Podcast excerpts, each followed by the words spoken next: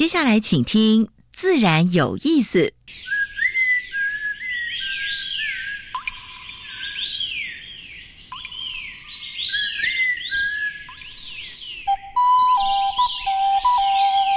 大自然是最能启发人心、最迷人的教室。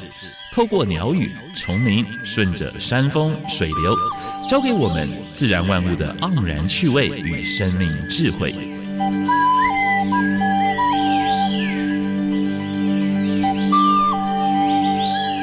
走过来，走过来，仔细听，仔细听，自然有意思。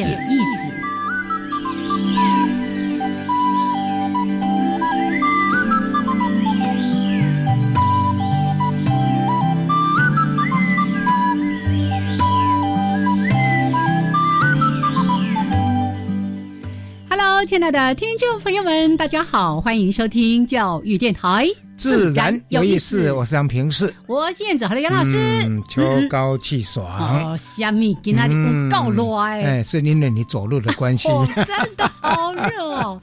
哦，那个进到电台哈，叫做多了瓜，晒了瓜，然后泡茶的时候那个。一边倒茶，一边那个汗就这样子滴下来。希望没有滴到茶水里面，哎，也会干干吗？哦，这个秋天的天气哦，原本就是这样子，哎，所以大家，但是早晚温差会很大，嗯嗯，哦，所以而且呢，还。还有一点风，哎，所以大概还是要注意一下。你看到我的皮肤太黑，我的贵。正要跟大家说，因为呢，大家只听到 我们的声音，没看到杨老师，那变个哦嗖嗖啦。因为去了一趟澎湖，度个假，哎，潜个水啊，太棒了啊！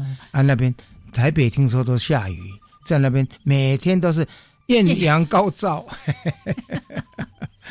你知道有一种人最坏就是呢，自己出去玩，然后一直传照片给别人看，然后别人呢就一直在工作当中。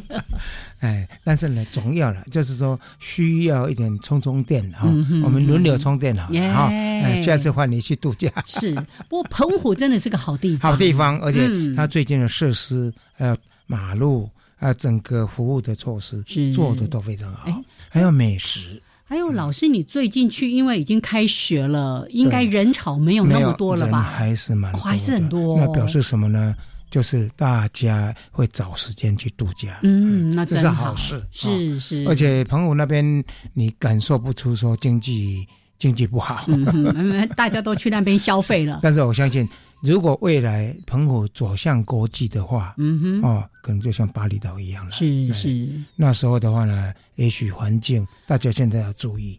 我现在去潜水，那个有一家一个珊瑚礁公司哈，他们就非常注意，连那个什么，连所以你要下水的时候不能够涂那个防晒乳，对对对。那这个现在连澎湖县政府注意到这样的问题，是是是。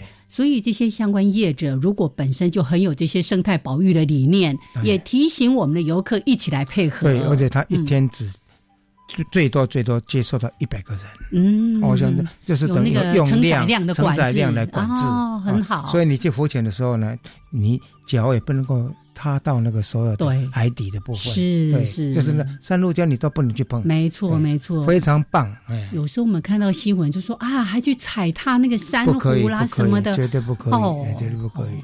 这样子你去一次两次，第三次东西都没了。对 对对对对对。不过这次还是有点遗憾啊，我们就坐船出去，呃，积善哈，还是看到一些渔船会丢鱼来喂那个海鸥。哦，是是。所以这个如果能够把它。不要把它剪掉，我这样就一百分了。耶，好，所以很开心呐，哈，还不错。虽然晒得很黑，但是吃到美食，嗯，而且都是最新鲜的海产。哦，澎湖那边太棒了。对，刚刚老师有提到说，澎湖真的很有机会成为一个非常重要的对国际的一个度假中心。因为我。前前后后去澎湖，少说有六七次了。是，我说少说，每一次都在进步。对，嗯，但是老师，你记得我去年回来有在念吗？就很多原本很自然的地方，现在多了很多的水泥。没有错，那是我很不爱的。对对对对，尤其在海滩的地方，最好是不要有那些设施。嗯，哎，而且渔港太多了，每一个村几乎都有渔港。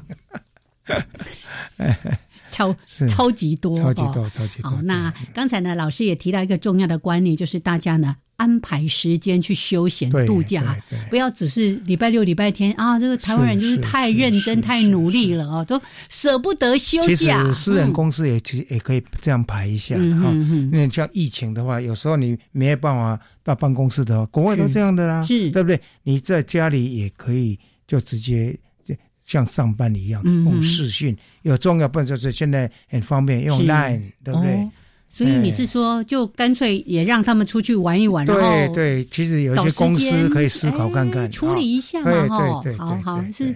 大家要举双手赞成。这样的话，服务业也会景气一点。没错。那餐饮业也会景气一点，对不对？是好，就是不要那个一股脑的全部挤在那个周末假日，品质反而不好。没错。而且一一一一味难求，对不对？不管是机位啦，或者是火车啦，什么之类的，房间啦，对呀，对呀。好，谢谢老师给大家的提醒，欢迎给大家啊，出来玩哈。好了，在每一次节目的一开始呢，都会为大家安排两。个小单元，这个单元是自然大小事，跟大家分享过去个礼拜全台湾跟全世界发生比较重要的生态、环保还有农业的事情。是，今天。还有，今天我们要介绍一个农业的部分的专访，找一个专家来了。是，哎，我去参观过他的果园呢，非常棒啊！还现现采现吃，对，蓝莓 哦，我每次这样一说，别人眼睛就瞪。哎，那个不是只有在雪坝上面的那个农场才看得到的，就是在平地，在台大的。园艺分厂就可以找得到。好，待会儿呢，我们就为大家邀请到是台大园艺系的李国谭老师博士。嗯，对对对，哦，所以跟我们分享。我们今天就都会谈果树就对了哈。哎，会谈果树。哎，好，大家 好好的准备一下。对台湾来讲是新兴的果树。是的，好啊，你忘了讲，我还有另外一个小单元呢，台湾 special 啦。哈，对了，台湾 special 是介绍入侵种。对啊，入侵种已经我们介绍。八个多月了，九月。今天你要介绍什么呢？是哎，我过去呢在思考关于外来种的这些入侵的问题的时候，我都着眼在生态。哎，这几天呢，就上个礼拜我上了一堂课，就是在讲蚊子。对，我就想，哎，嗯，有没有蚊子是外来种呢？邀请蔡坤善老师啊，哎，蔡坤宪是，他讲的非常精彩，对不对？然后我才突然发现说，嗯。蚊子也有外来种哎，也很严重呢。而且这个大家很熟悉的，是会在你耳边这样嗯嗯嗯响的。好，待会儿再说给大家听。那先加入第一个小单元：自然大小事。风声、雨声、鸟鸣声，声声入耳。大事、小事、自然是。事事关心，自然大小事。我记得两年前我们在自然大小事跟大家分享，柏柳，柏柳已经禁止黄乳液，对不对？你要去潜水的时候，防晒乳，对不对？是。如果你被抓到了，你就要花一千美金。我我一千美金很多钱呢，蛮高的啊。嗯。然后澎湖现在注意到这个问题。澎湖当地的议员，还有包括澎湖的旅游处的处长，他们也注意这样子问题，可能要禁止了啊。然后有一些业者，他现在已经自发性的，就说你要来潜浮潜可以，你绝对不能够涂防晒乳，是啊。所以这是蛮不错的啊，因为防晒乳的成分会影响到。珊瑚的生理，嗯啊，生理作用，是。也就会造成珊瑚的白化的杀手之一。没错，所以到澎湖去，或者是你到各地去潜水，绝对不要再擦防晒乳。你可以把自己的手脚，嗯，包，因为都会穿防寒衣嘛。对啦，我就正要跟大家提醒，我这一次就问老师说：“啊，你怎么晒那么黑？”啊，老师就说：“啊，去浮潜，去干嘛？”哦，说浮潜不是要包紧紧穿那个防寒衣吗？但是呢，一上路的话，你没有办法穿那个吗？好，所以呢，你只要入水、靠近水域的话，就特别提醒，因为我们其实说过很多次，你可以用物理性。对，撑伞还有啊，晒套那个那个那个那个袖套啊，是对不对？是还有女生都把自己包得紧紧的，没错只露出两个眼睛。现在还有很多那种机能性的那种防晒的外套等等，有没有？就是尽量的，我们以生态为理性的主，啊嗯，日本建商推出田园的改革，他从两千零一年到现在，哎，推的不错哦。嗯哼，种五棵树，三棵树是种花，两棵树是给蝴蝶的。啊，你看多棒！现在我们单身公正在做，嗯今天我们有那个志工传来那个照片，哇，一堆斑蝶嗯嗯，嗯在在在责任上聚集，哎。哇所以这个部分是非常棒的计划。如果说我们的台湾的建商也能够考虑到这这一点的话，嗯应该蛮不错的。而且这五颗都是原生种，嗯哼，因为原生种才能够有一些呃 local 的昆虫会在上面，那它可以供养蛮多的呃鸟类啦什么之类的，所以你又可以招蝶，又可以招鸟来，是啊，非常棒。所以种这些树，一方面又可以庭园的造景，造景一方面又为生态提供了一些服务而。且原生种很适合当地的生长。是，对你种外来种的话，要没有这些优点 啊。好，这是蛮棒的啊。是所以呃，希望台湾的业者能够呃效法啊。嗯哼，人咧做天咧看，哎，啊这是一个部位俗是俗谚呐，对。但是呢，新北市政府它透过什么呢？透过卫星的监控，是他抓到什么呢？抓到在坟墓区里面焚烧。因为他为了节省几千块钱，是他把垃圾什么之类拿到坟墓坟的地方去烧。啊，怎么会有这种人啦？对呀、所以已经逮到了。他说嗯这个最高可以，诶、处五年以下徒刑，并科一千六百万的罚金。是，所以希望业者不要以身试法。真的，我们也给新北市啊环保局拍拍手他啊。他做这个事情都不怕，这个时候好兄弟来跟他说：“你不可以哦，你不可以哦。不光好兄弟哦，有很多哦。和安演习啊，说第一次纳入防疫措施，还有包括大屯火山活动的情境。”嗯哼，这一次呢，吸引了一万两千人，耶所以一样要跟新北市政府拍拍手。嗯那这个措施真的做得非常好啊。那因为合一已经诶准备要除役的，核二厂也是一样的啊，所以大概他们呃还是持续努力的在做这个核安演习啊。那环保议题也放到律师律师的团体里面的他们在评选每年优良律师的时候，有把有把那个律师团就是环保的关注环境的议题。今年得奖是哪一个？你知道吗？嗯哼，我看到了早教，对对，他们真的是，呃，不屈不挠了哈，嗯而且呢，不永不妥协啊。对呀，即使到现在还在努力，而且这些律师哦都是义务律师，嗯嗯嗯嗯都没有跟这个团体拿钱的、哦，真的感谢。对，非常感谢啊！嗯，哦，我考考你哈，嘿嘿嘿，小琉球有海龟，对不对？是，而且呢，保护海龟保护得还不错。嗯。海龟吃什么？海龟，我们不是都说它吃什么水草啊，也会吃水母什么，就怕它偷吃那个误吃塑胶袋，有没有？哦是是是吗？它是吃这个吗？因为真真的发现它会误食，因为它有一些那个那个吃过的鱼，对不对？嗯嗯嗯，啊，顾客会把它丢到那个那个当地的游客会把它丢到连塑胶袋丢到海里哎面，呀，它也会吞吃哎呀，啊。嗯所以鱼肉的部分就是蟹蟹，它也会吃了啊嗯。但是最主要是还是吃海藻啊，这个是专家认证的哦，因为他们有请那个专家去做做做调查、研究做研究的啊哦。好。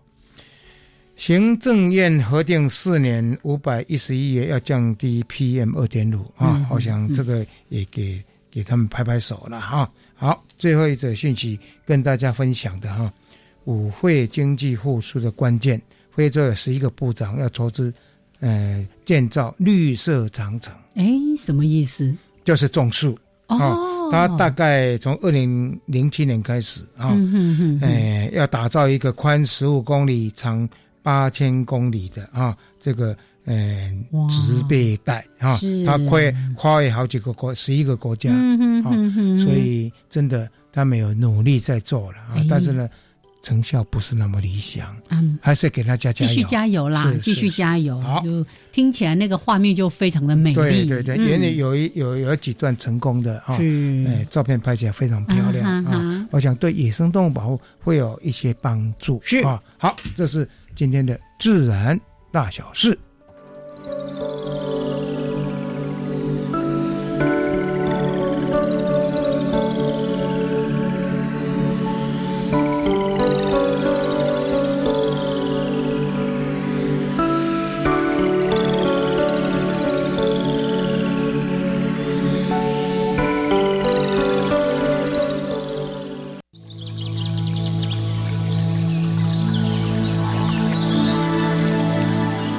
别的地方找不到，别的地方看不到，别的地方听不到。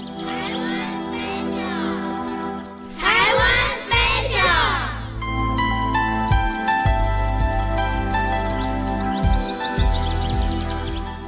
好，现在时间是上午的十一点二十分，欢迎朋友们继续加入教育电台，自然有意思。嗯嗯，我是燕子。好，我是杨平世。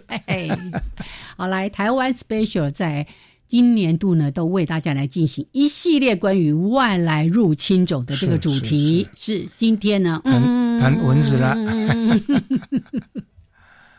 好，真的，我之前从来没有想到要往蚊子这个方向去寻找哦，因为都想到跟生态有关。听演讲，他就翻一翻，哎，竟然有蚊子是我。入侵种哎，对，而且还是这些年来才进来的，叫做地下家蚊，这个量还蛮多的。对，像这个时节，大家可能开始都会听到很多关于卫生方面的一些宣导了，就是登革热的预防有没有？对对，埃及斑纹跟什么？白线斑纹。这两种会传播登革热。是。啊，你现在介绍的地下应该不会，不是。啊，澄清，只是告诉大家说。防蚊是一件重要的事情。那现在呢，其实科学家也都在想方设法。是哦，有没有一些好的这种生物防治啦？当然，某一些或者栖地管理。对，栖地管理其实是最根本的。对对对，这样这样。像大安森林公园，我们就用基地管理方式，是再接加上生物防治，对不对？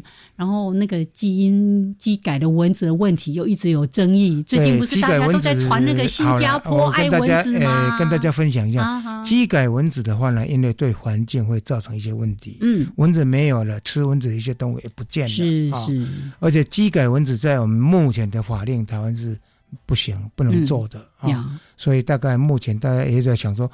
新加坡在放，台湾可以吗？啊，目前的法令是不行啊。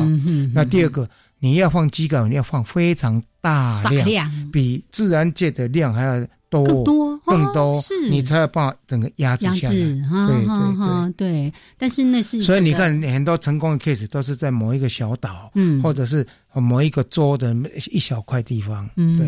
那目前也只是在试验阶段。试验阶段，对对对。但最近很多人都在传那个新加坡的那个哦，然后一直不断的歌颂，觉得台湾一定能够做。但是你没有想想说，新加坡跟马来西亚是凑在一起的啊哈！啊，如果这边弄完了，马来西亚就移过来，飞过来，对不对？而且新加坡基本上它就是一个城市完全的都会地区的国家哈，所以。对我们来说，我们要考量更多对生态造成的影响。好，然后我们来讲一下地下加蚊。哎，我们可能通常都会觉得，好像夏天蚊子比较会叮人呐。对，哎，对哈。不同季节有不同的蚊子。是的，而且这种蚊子呢，一年四季哦。嗯。因为它不怕冷，它来自温带地区，对对对，所以呢，有人就说：“哎，奇怪，为什么蚊子不冬眠呢？那这么冷了，还有蚊子来咬我？”连北极、南极都有蚊子啊！嗯嗯嗯，哎，是吗？是啊，是啊。你讲的是真呢？我讲真的，真的。哦哦，你到格陵兰去的话，你定个招我喽。哎，还好我没去过。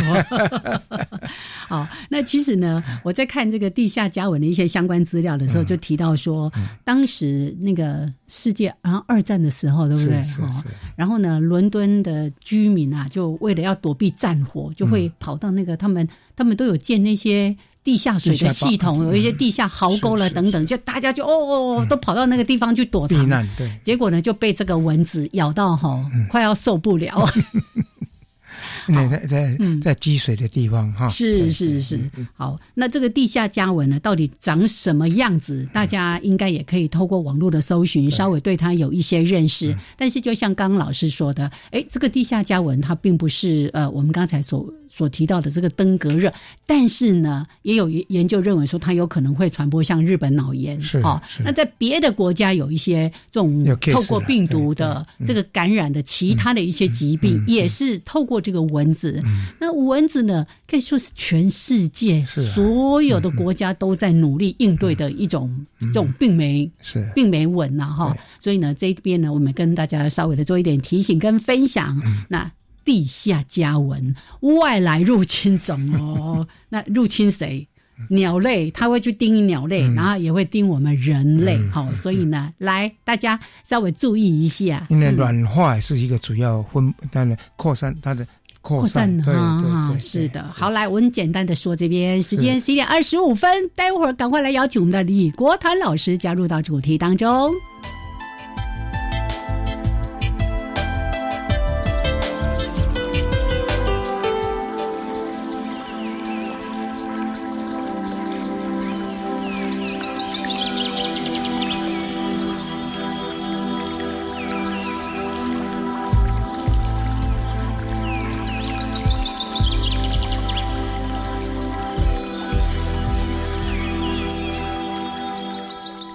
来，现在时间是上午的十一点二十六分，欢迎朋友们继续加入教育电台，自然有意思，我是杨平是，我现子。我们现在所访问的是台大园艺术园艺系啊，呃，果树生理研究室的李国谭李博士李教授，是，还，Hello，李老师好，院长，还有主持人，还有观众朋友，大家好。是，哎，上次呢，我到台大的那个。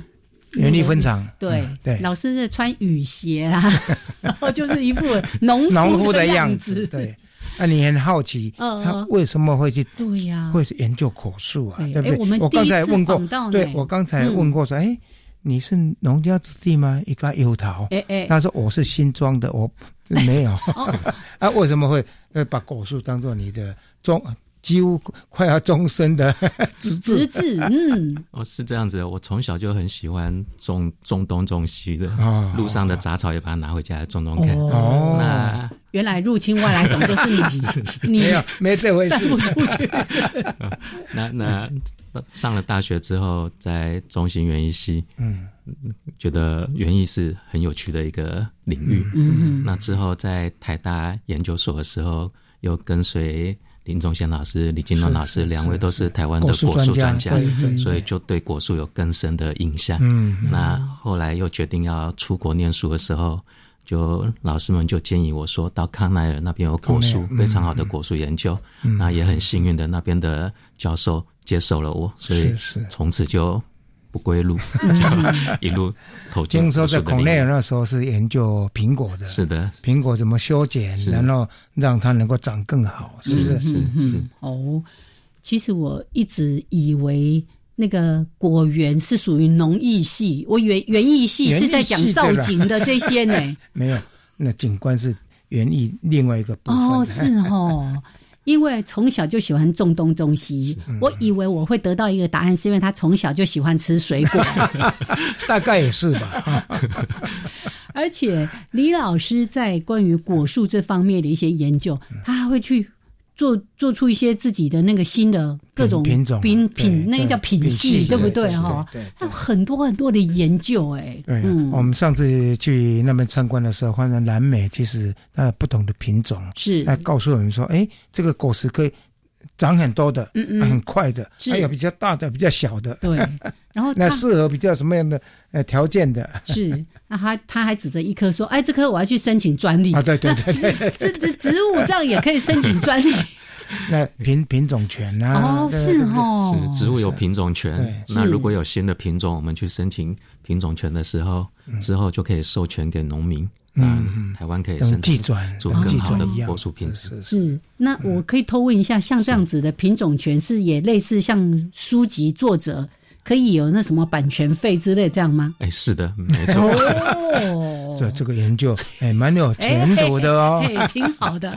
OK，来，我们详细的内容在节目的后半段继续，请我们台大园艺系的李国谭老师来跟大家分享。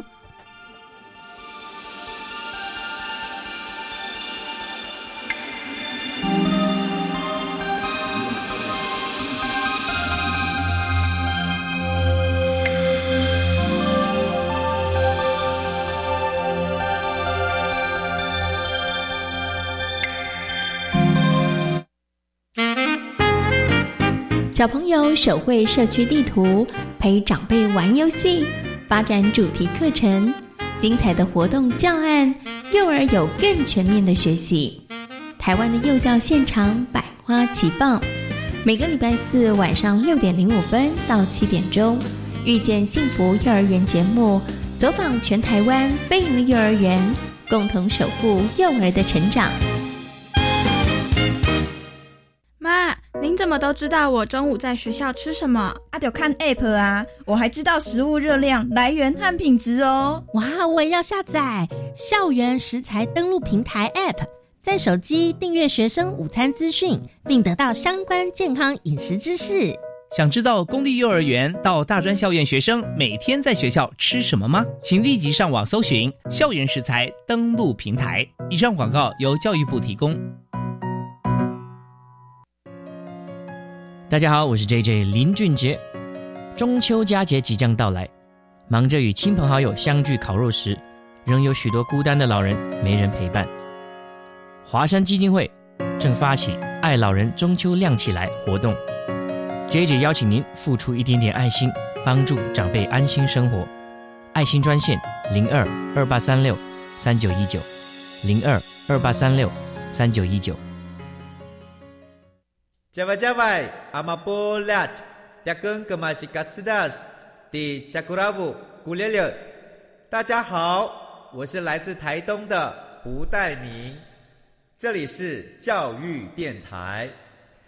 那罗哇那咿呀那呀哦哎呀，那是你呀鲁玛的呀恩哦，朋友们就爱教育电台。好，现在时间是上午的十一点三十二分，欢迎朋友们继续加入教育电台，自然有意思。我是杨平视，我是燕子。我们大安森林公园最近在谈修剪的问题，树的修剪问题，嗯，对不对？然后大概也会办一个就是全国性的修树大赛，对不对？哦，哎，这太有趣了。所以刚才燕子问到一个说，哎。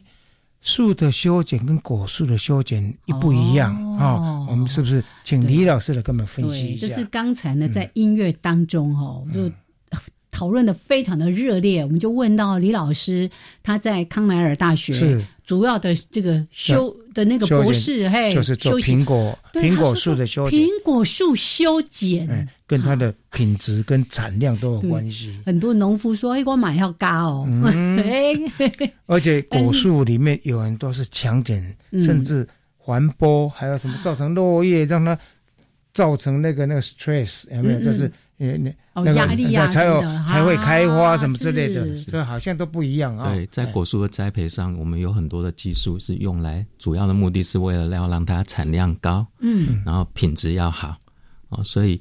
要让产量高、品质要好，当然这棵树要吸收到足够的光线，所以修剪的目的，在果树上的目的就是要让它能够吸收到越多的光线越好。哦，所以形状可能会长得很奇怪，跟一般行道树看到的是不一样的。那公园或行道树的，我们主要是让它形状是符合它空间的需求，嗯，那以及它的美观为目的，那产量跟。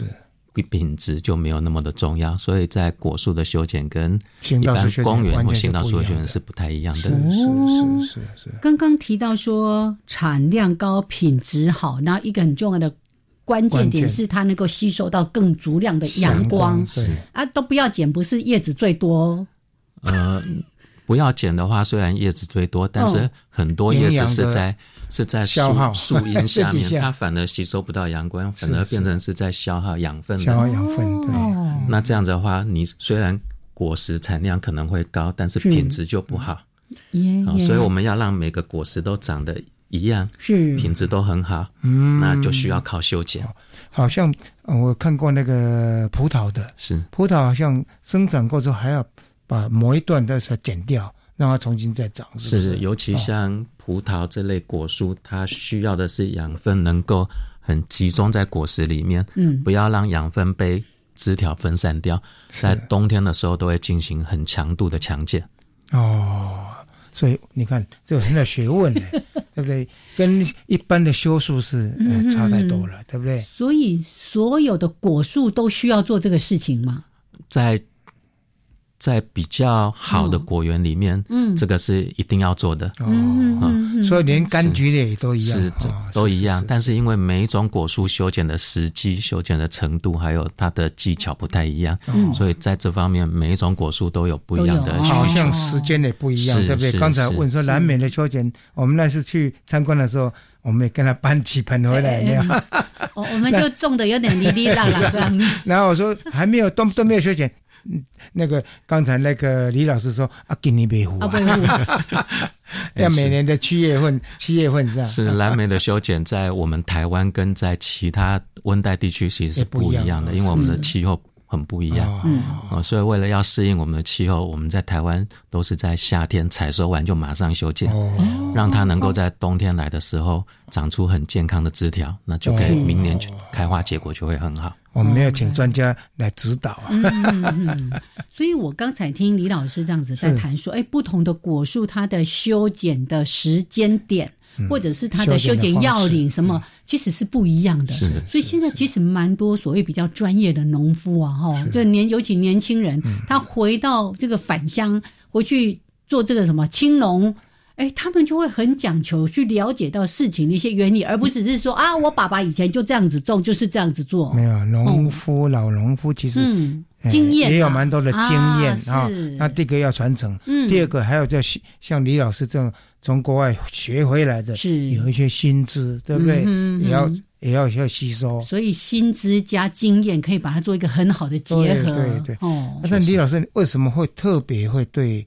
南美 产生兴趣哦，是这样子的。我在二零零六年的时候回来台大服务，嗯，那那时候就在想说要找什么果树作为我研究的对象，嗯啊，那因为大家都知道台湾的果树的研究发展是非常进步，每种果树都有专专业的专家在在控制，嗯，那我就有一天就突然想到说我在美国毕业之后，曾经在佛罗里达州。工作，嗯，那在那里看到柑橘园旁边有人在种蓝莓，嗯嗯。啊，嗯，那这个跟我以前学到是不太一样，因为大家，我我想跟大家经验一样，认为蓝莓只能种在很冷的地方，对对。那佛罗里达怎么把它种在柑橘树旁边？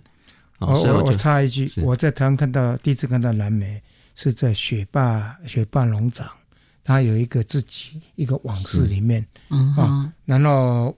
让你去采，然后要多少钱，然后再去赠种。对对，所以早期蓝莓都是种在比较冷的地方。对对。但是后来我查了一下资料，发现说，其实佛罗里达在一九七零年开始就开始研究所谓的热带蓝莓，可以种在热带的地方。哎。哦，所以当时我就觉得说，蓝莓在台湾没有人试过，嗯，曾经试过，那因为都觉得比较冷的地方、高海拔的地方才能种，是是，所以我决定要研究这方面。嗯，那那一开始也是大家都不看好，认为说这个不可能，只能在很冷的地方。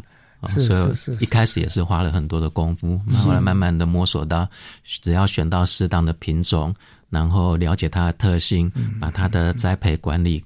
顾好的话，其实，在我们平地也可以种出很好的蓝莓来。是是是。二零零六年，对，有一次我为什么去那个带燕子，然后到那个台大联力分厂去参观呢？那那时候的厂长叶德明告诉我说：“哎，杨老师，你有机会的话，夏天的时候到我们农场来采蓝莓。”我就吓一跳，我说：“怎么可能？我是在高山上采过，怎么？”平地都可以摘，脑壳里，哎，脑壳里。那时候说，呃，那那时候李老师我已经认得了啦。那我们那次去还真随便摘随便吃，对对，而且超好吃的，有酸有酸带酸的，有带甜的，什么都有，品种很多。那个品种到底有多少种？哦，蓝莓的品种非常的多，嗯，现在有记录了至少有五百种以上。哦，那因为它的改良的地点不一样，还有它的原生地不一样，所以有适合比较冷的地方，就是早期的我们台湾引进的这些品种，那也有最近的佛罗里达更新的品种，基本上在。热带地方都可以种植的，是，所以它品种非常的多。但在种植的时候，就要必必须要考虑到说当地的气候条件，然后跟它的土壤条件，选择适当的品种就不会出错。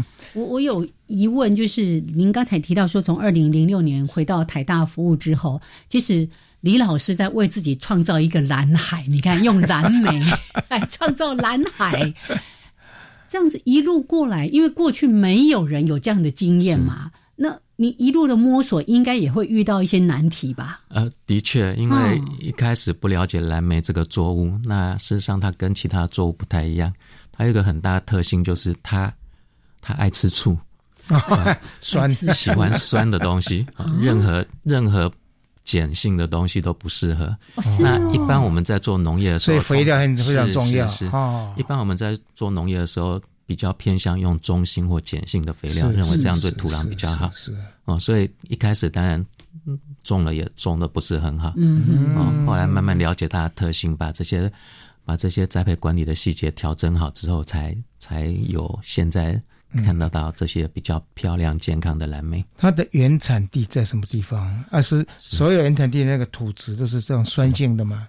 嗯，蓝莓是我们叫越橘属的植物啊，它是原产在北美洲。北美洲，那北美洲有将近四十几个原生种哦。那我们现在市面上看到的鲜食的这些蓝莓，都是北美洲原生种改良来的。嗯，那根据它改良的地点哦，譬如有温带地区改良而来的那个适合在高冷地种植的。嗯嗯，那有。从佛罗里达改良来的，适合热带地方种植。但是这些原生种，它们对土壤的需求都有一个，都有一些原则。第一个就是要酸，哦，第二个共通性就是要酸，要酸，有机质要高，有机质要高，然后不能干，哦，不能干，不能湿。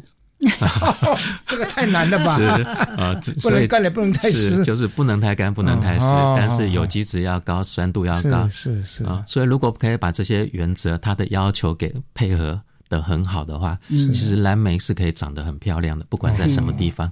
是是是，怎么听起来有点极端的感觉？又不能干，又不能湿，然后土壤又要酸，然后又要有机质。而且刚刚他一来的时候，问他说：“哎，啊，蓝莓的施肥要怎么施？”他竟然告诉说：“天天施肥，我就吓一跳。”哎，是蓝莓最好的原施肥方式是天天施肥，但是蓝蓝莓。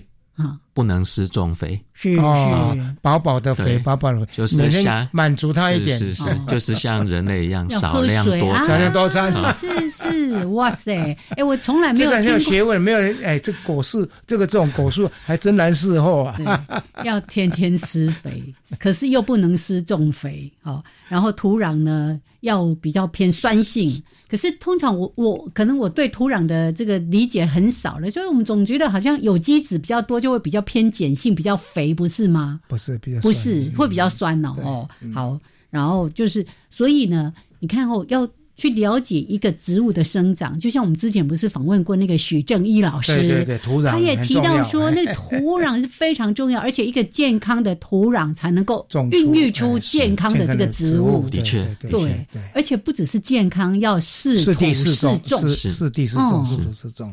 所以也是你自己慢慢去摸索，要要到各地去采那个土壤啦，甚至是你从那个原生的引进的地方去了解他们的。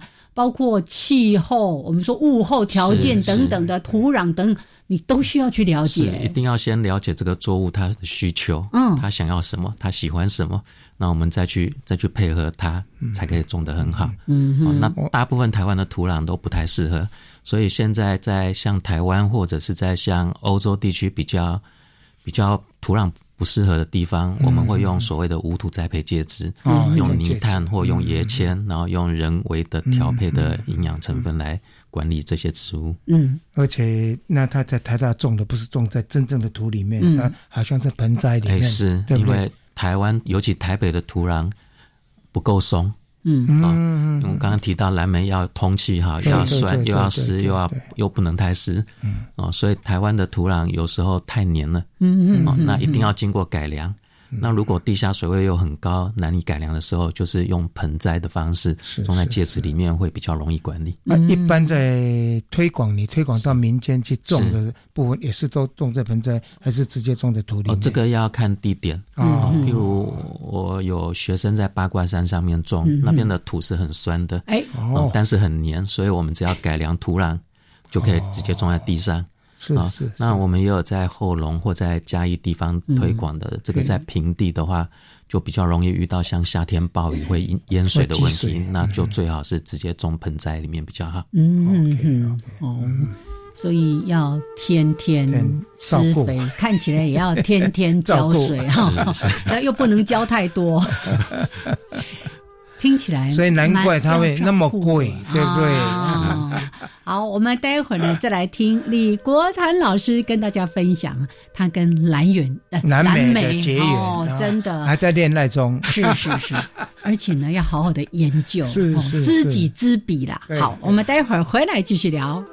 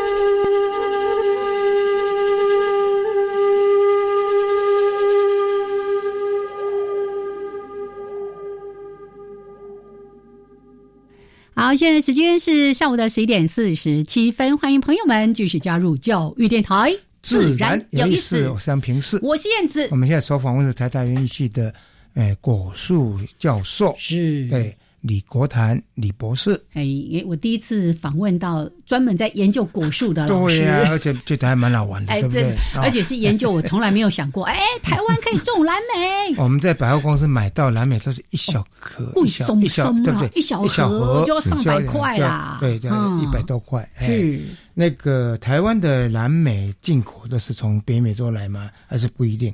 台湾的蓝莓进口，夏天是从美国过来的，大部分啊。那冬天的时候，美国没有，所以主要是从智利进口。哦。那今年台湾开放秘鲁也可以进口，所以今年冬天应该也可以看到从秘鲁来的蓝莓。好，那目前在台湾的话，你现在做推推广嘛，对不对？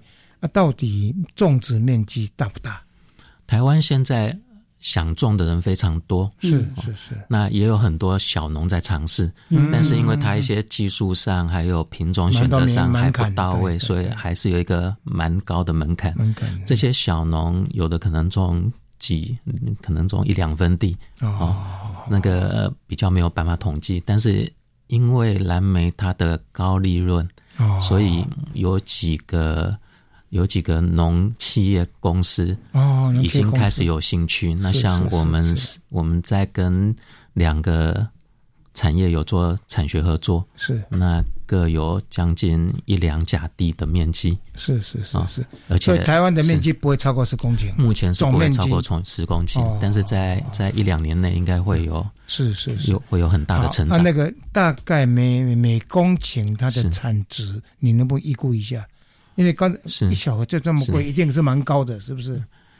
以台湾目前的种植，每公顷的产值大概会落在两百万到三百万之间。哦，两百万到三百万。那因为我们的品种目前还不是特别的优秀，嗯，尤其这些国外进口的还不是特别适应台湾的气候。是。那美国一些比较先进的品种，是每公顷的产值应该可以落在八百万到一千万之间。哦，这么高啊！是，但是你的产量比较高，是产量高，因为新的品种，是是产量非常的高，一公一公顷的面积大概有八到十公吨的产量。啊，台湾呢？台湾目前大概是两公吨左右，两三公吨。是，我我刚刚这样眼睛瞪一公顷，差不多一甲地嘛，对不对？是是。一千万是把它摆到一千万，哇，那产值真的很高。是，嗯，所以这个也是需要有很高的投资门槛，因为一开始的投资就要很大量。所以这个真的很适合那个农企业来做，对不对？是农企业来做，它比较能够投资。是，然后万一如果这个品种失败了，它还可以赶快，对不对？再用其他的品种，对。刚刚李老师在谈的时候有提到说，因为我们在台湾的土壤本身哦，就是可能不是那么适合，所以你经常会采用的是无土的栽培，那就有一些什么介质啦，然后是用那个那个什么什么袋不知不知袋啊，美枝袋对。那所以其实就算说啊，我原来我这块土地的土质是不适合的，我只要有这样的一些土地面积，我想尝试。其实是有机会的，是有机会的，但是这个的投资成本就会稍微高一点。嗯，需要一定要搭温室啊，还是什么之类这样吗？温室倒是不一定要，嗯啊，因为它在台湾的采收期大概是在梅雨期的前后，所以可能中间会落到梅雨期。但是如果品种选择好的话，可以在梅雨期采收，梅雨期。来临之前采收的话是没有问题的。台风呢？这个这个种子对台风的那……哎，是台风的话，嗯，以目前的这些我们台湾栽培的状况，因为大部分都在七月底前就可以采收完毕，哦，不会碰到，所以比较不怕台风。尤其果实的时候已经结，呃，已经都都都采收，是是是。对，那植栽的部分的话，因为它矮矮的，好看的，哎，它可以长很高吗？呃，蓝莓通常不会长太高，就是一个人的高度。哦啊，那有些品种确实会长得比较高一点。不过我们每年夏天采收完，你会矮化，对，就会做修剪矮化，所以不会长高。小学生有问题要提问，因为它是外来引进嘛，对不对？是是。那像它传花授粉这个问题，它没有问题。对，呃，我我们的蝴蝶蜜蜂可能不太认识它啊。哎是。蓝莓的授粉，它在原生地有很特殊的授粉昆虫，叫做蓝莓蜂。哦，它在它在蓝莓开花的时候，就刚好羽化出来，然后就可以帮蓝莓授粉。但是在北美洲以外是没有蓝莓蜂的。嗯嗯。哦，所以一般在商业栽培是用蜜蜂来授粉。一般的蜜蜂。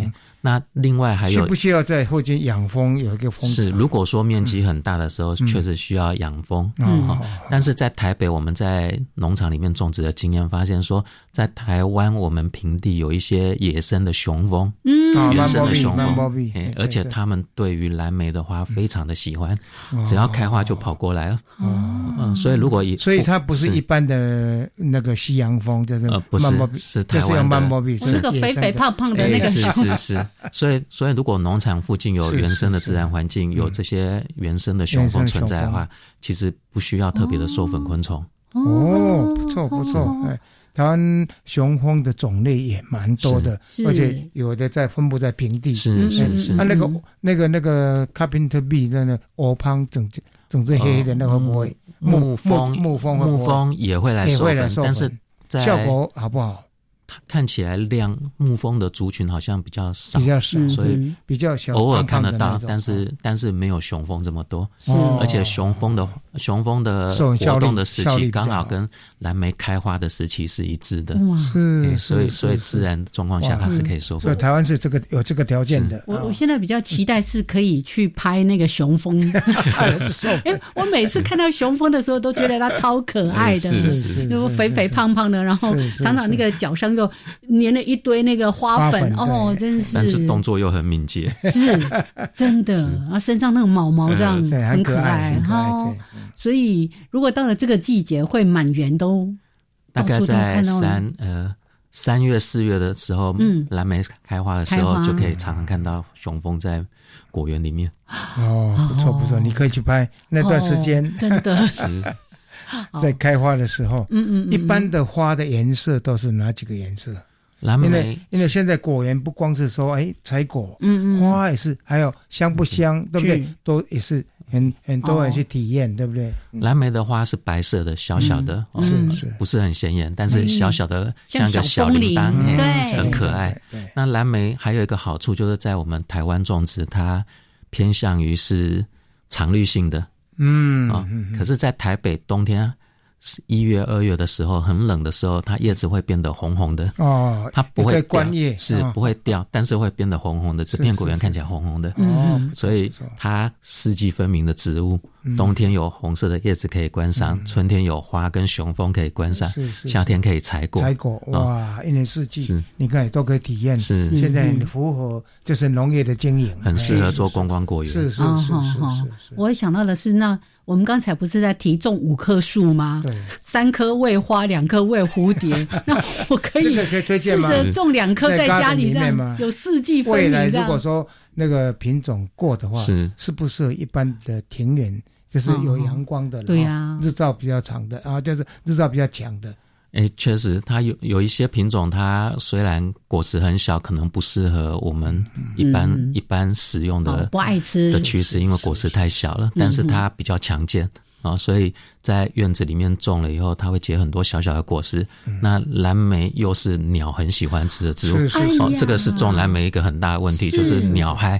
鸟害啊！但是如果是种在公园，嗯，它事实上是一个很好的吸引吸引野生鸟类。跟各位听众偷偷的。透露一个秘密，我们上次到，嗯，李老师那边搬了一点点，抢了，抢了一些。然后呢，我们种在大安森林公园里面，那个野鸟来吃的，对，那是为鸟而栽种的。那个果实我们就没有，就有了。我们几个知道的，我们会。哎，看到黑黑的，会采几颗来吃的，其他的分给鸟吃的。嗯，老师要把它藏好。那个白头翁。是。最哎最最最最你你把秘密说出来了，你把秘密说出来了。不过像老师刚刚提到的，哎，如果你是种在家里，然后有一些品种又是比较强健，是。我们不需要那么专业去照顾的话，其实是可以试着来栽种。又又又得幼鸟，又蜂幼鸟，把它当成幼鸟植物，哎，你可以观赏。啊，提供啊，不要说幼鸟，就我们提供给鸟类一个好的食物也挺好的。是，不过因为蓝莓它植株其实还算。比较大一点点哦，所以可能比较适合在屋顶的花园、全日照的地方，或者是比较开阔的院子。院子哦，阳台上就可能没有那么的适合。是是是是，这个我完全不要笑想，没有到那么大的空间啊。好，所以像这样子，老师其实自己本身在不断的做研究。刚才也提到说，哎，我们自己这个开发出来、培育出来的新品种，还可以去做。哎，这个什么品种的授权、授权注册啦等等的，那未来寄转给我们的农民，现在进行的会越来越顺利吧？哎，是因为育种。育种其实最难的就是在起头的地方，嗯，因为它可能要经过五年、十年的重复的试验，还有去评估，知道说它是一个好品种，嗯，那才能够去申请品种权，嗯，哦，所以在过去我们已经经过这个阶段了，那可能未来的一两年内有一些新品种就可以开始去申请品种权，那这些品种是在台湾选育出来的，更适合台湾的气候跟土壤的条件，嗯，那未来的话，蓝莓的产业在台湾。应该可以更好，是，所以青农或者是呃农民的话呢，应该呃非常期待。对，然后南美它的果实，它含有很多花青素，是。对眼睛听说很好，是不是？哎，对，蓝莓还有除了果实之外，是。不是听说连叶子都可以应用？哦，蓝莓蓝莓果实有很多的花青素，还有叶黄素。哦，那这两个都是对眼睛保健非常好的一个成分，所以现在在日本还有在台湾已经有一些业者开始在开发，说那从除了从果实以外，从叶子能不能把这些成分萃取出来？所以未来未来除了采果之外，夏季修剪下来的叶子也可以拿来做利用，对整个产业会有很大的帮助。蓝莓茶，哦顾好嘿，是。顾 啊，大家要有道德，不要去偷采别人家种的。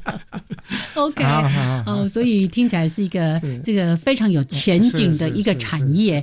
哦。光想象一公顷可以有八百到一千万这个产值，那是非常的惊人。那潜力对，希望我们希望我们的农夫真的，我真的觉得农夫是很辛苦的。希望台湾的农农民有这样的福气，是栽种啊。很好的品种啊！对，这个一起加入这个蓝海。好，今天呢，非常的感谢我们的李国谭老师，谢谢谢谢。好，我们下礼拜见喽。OK，拜拜，拜拜。